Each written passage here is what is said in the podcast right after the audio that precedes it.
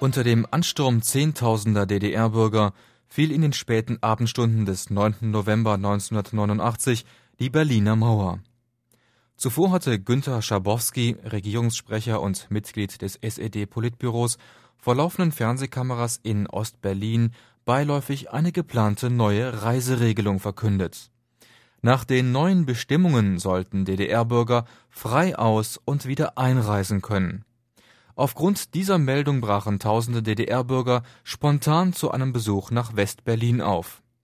Unter dem Druck der Massen öffneten Grenzsoldaten schließlich die Übergänge. Der damit verbundene Mauerfall ist innerdeutsche Geschichte.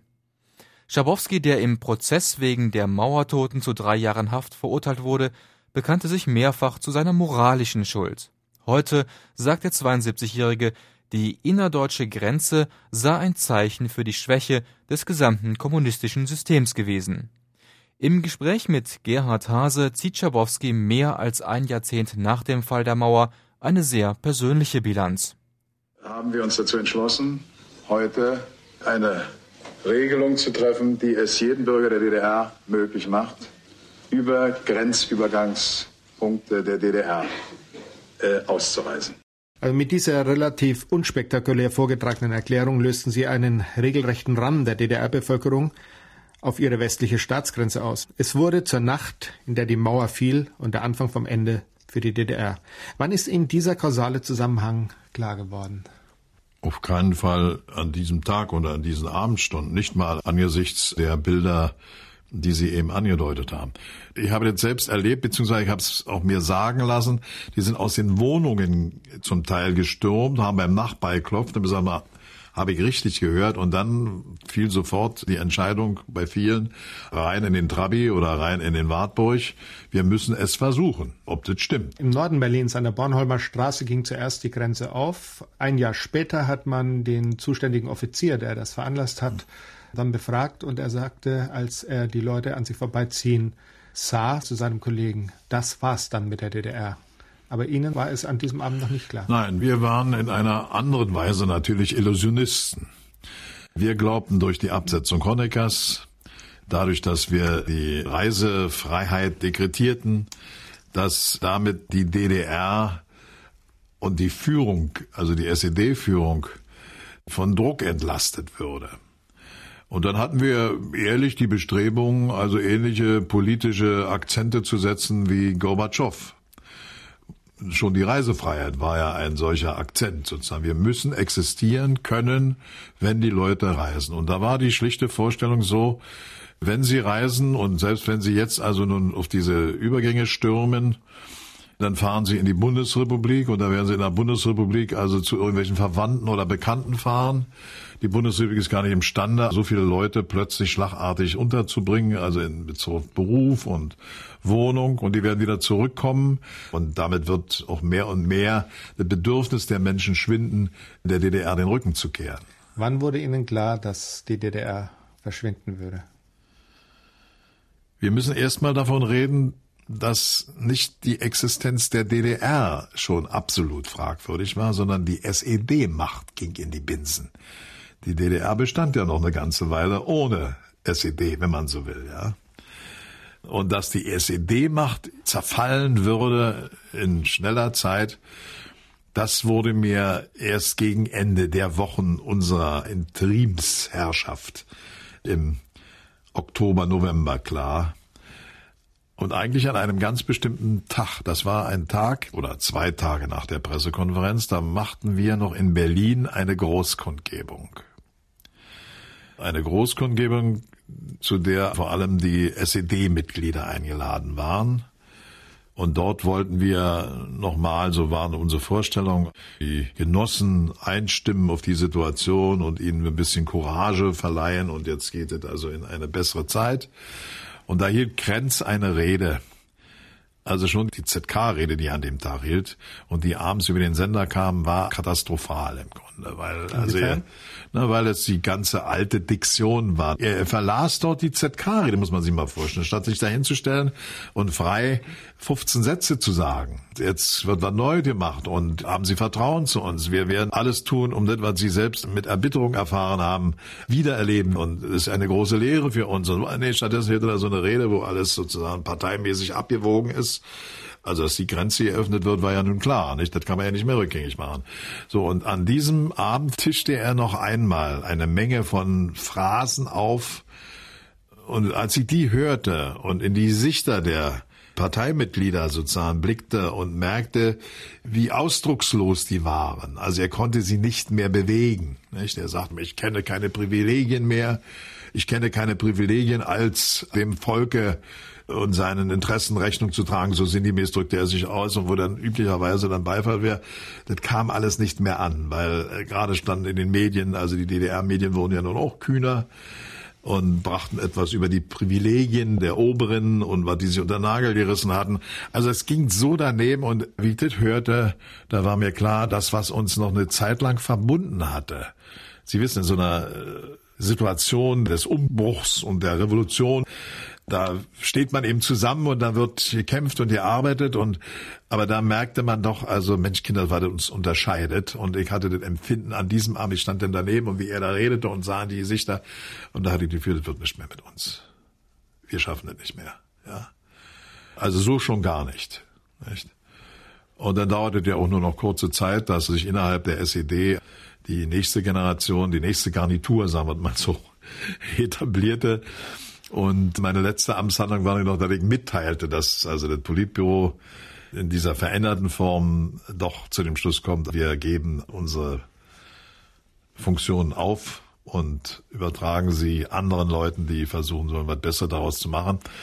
Aber Sie sehen eben, wenn ich dazu schildere, wie groß auch noch die Illusionen waren, noch immer bestand die Illusion, dass andere es besser machen könnten im Sinne dieser kommunistischen Grundüberzeugung, es waren die gleichen Illusionen, die im Grunde auch Gorbatschow hatte. Aber das ist immer bei solchen monolithischen Systemen so, so wie sie an einer Stelle anfangen, etwas zu ändern, einen Stein herauszubringen, dann dauert es nicht lange, dann bricht die ganze Chose zusammen.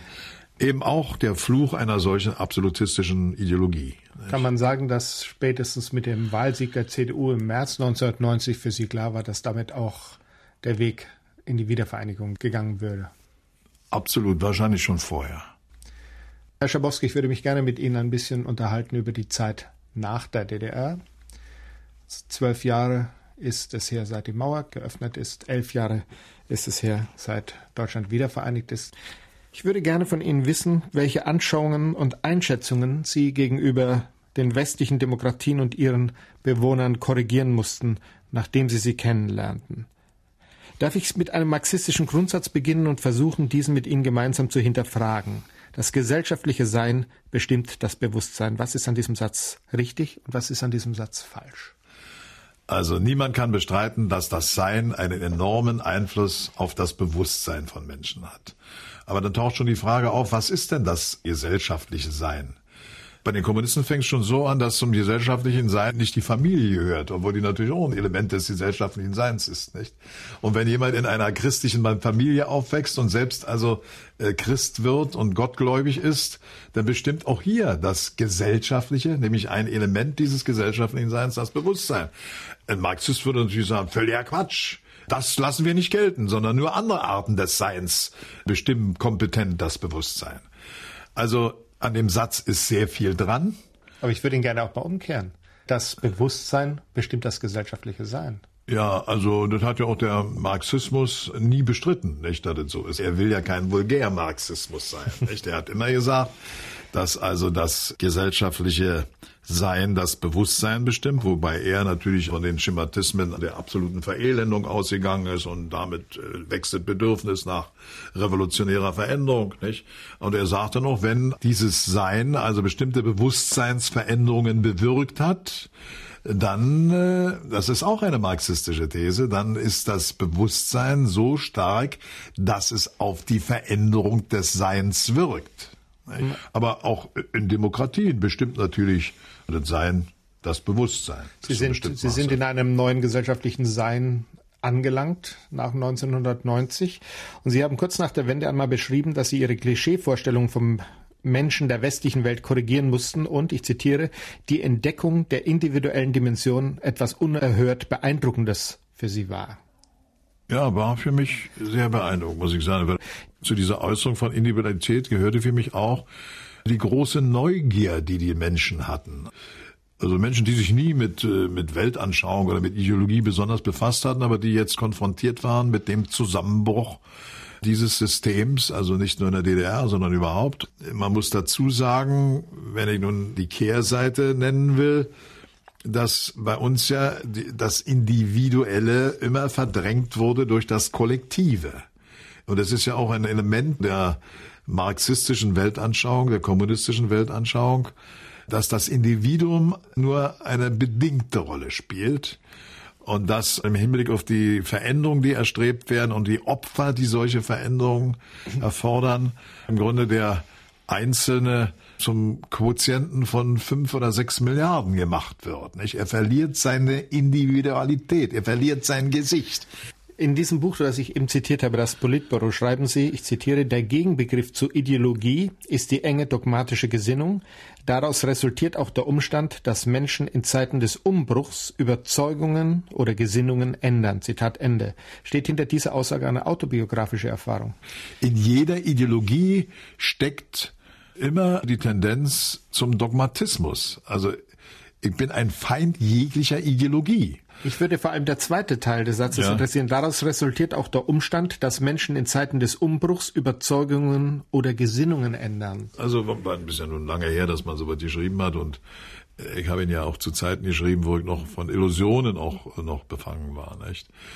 Aber man kann sich schon vorstellen, dass jemand, der also sagen wir mal, unter sehr engen dogmatischen Verhältnissen arbeitet hat und gelebt und gedacht hat, also die, die bis zu den Zeitungen, zu den Sprechen Sie von sich? Ja, ich überlege jetzt gerade, wie das so sich abgespielt hat.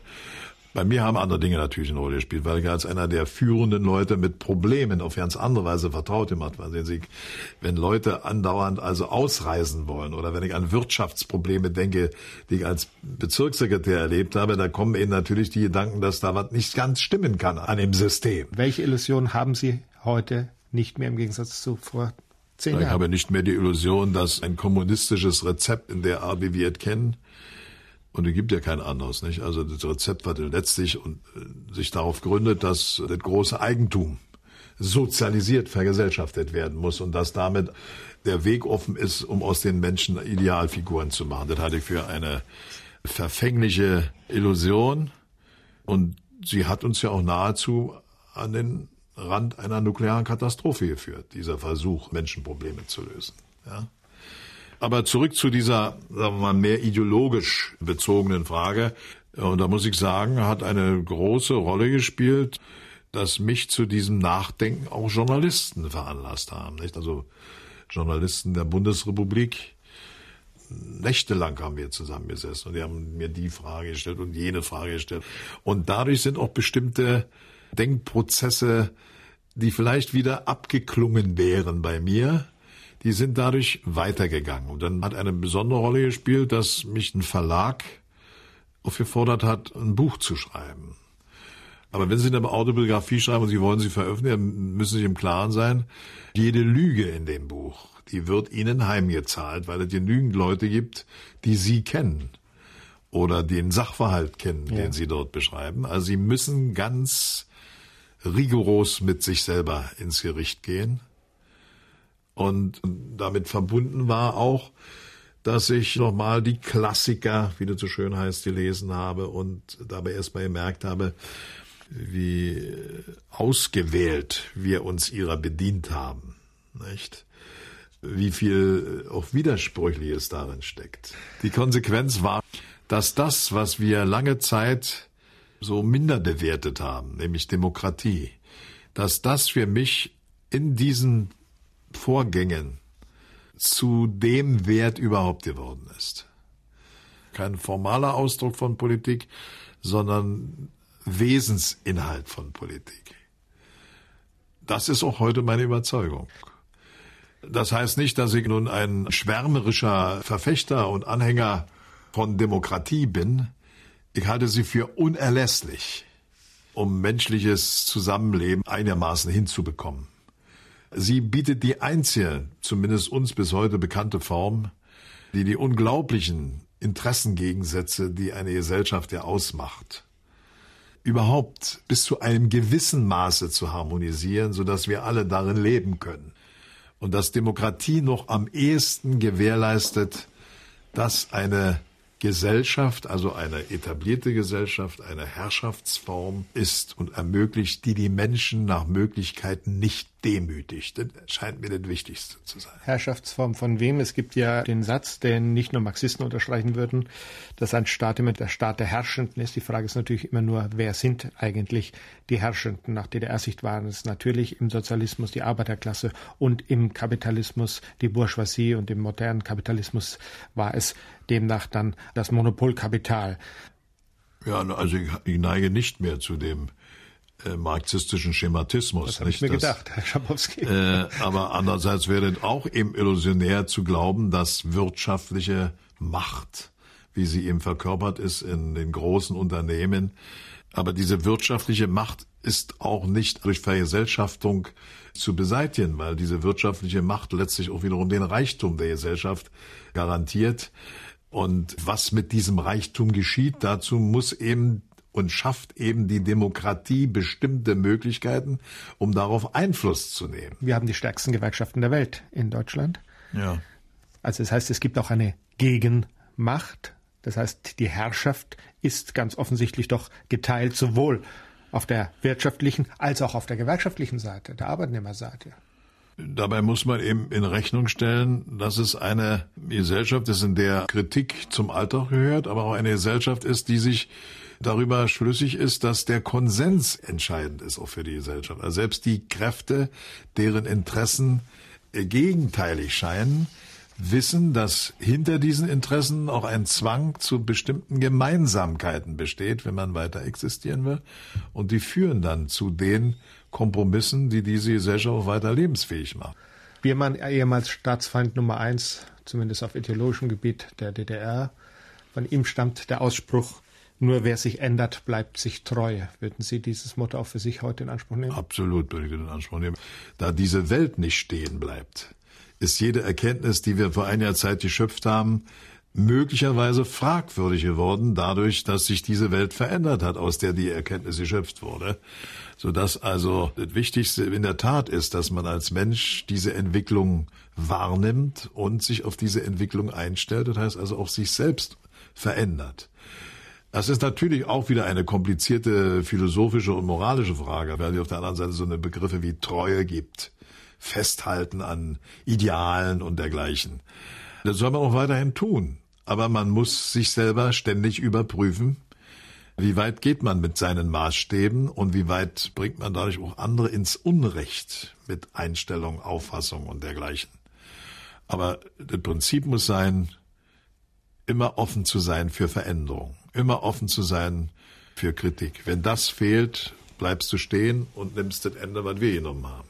Herr Schabowski, wenn Ihnen vor, sagen wir, 15 Jahren ein Mann begegnet wäre, der die politischen Ansichten, die Sie heute hier geäußert haben, gesagt hätten, würden Sie diesen Mann als einen Antikommunisten bezeichnet haben? Ich würde ihn mit Sicherheit als einen Antikommunisten bezeichnet haben. Wenn er nicht die Entwicklung äh, durchgemacht hätte, die ich durchgemacht habe, würde ich ihn noch als was ganz anderes bezeichnet haben. Ja? Glauben Sie an die Gültigkeit einer gesellschaftlichen Vision nach einer Welt, um mit Brecht zu sprechen, in der der Mensch dem Menschen ein Helfer ist? Na gut, die Gesellschaft braucht immer, und der Mensch braucht Visionen, der braucht ja Utopien. Nicht? Aber Heiner Müller hatte gesagt, nach dem Ende des Sozialismus ein Glück, dass die Utopie wieder am Himmel baumelt. Wenn man versucht, die Utopien umzusetzen wie ein Schnittmusterbogen, dann wird die Sache gefährlich. Aber als ein Impulsgeber sozusagen, sich immer in der Richtung zu verändern, die hier in der Formulierung von Brecht angedeutet ist, muss man sagen, unbedingt.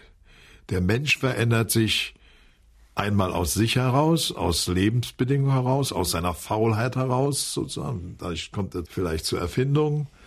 aber er braucht auch Dinge, die ihn erheben oder seinen Blick höher heben. Und da können Visionen, Ideale nicht können, sondern sind unverzichtbar.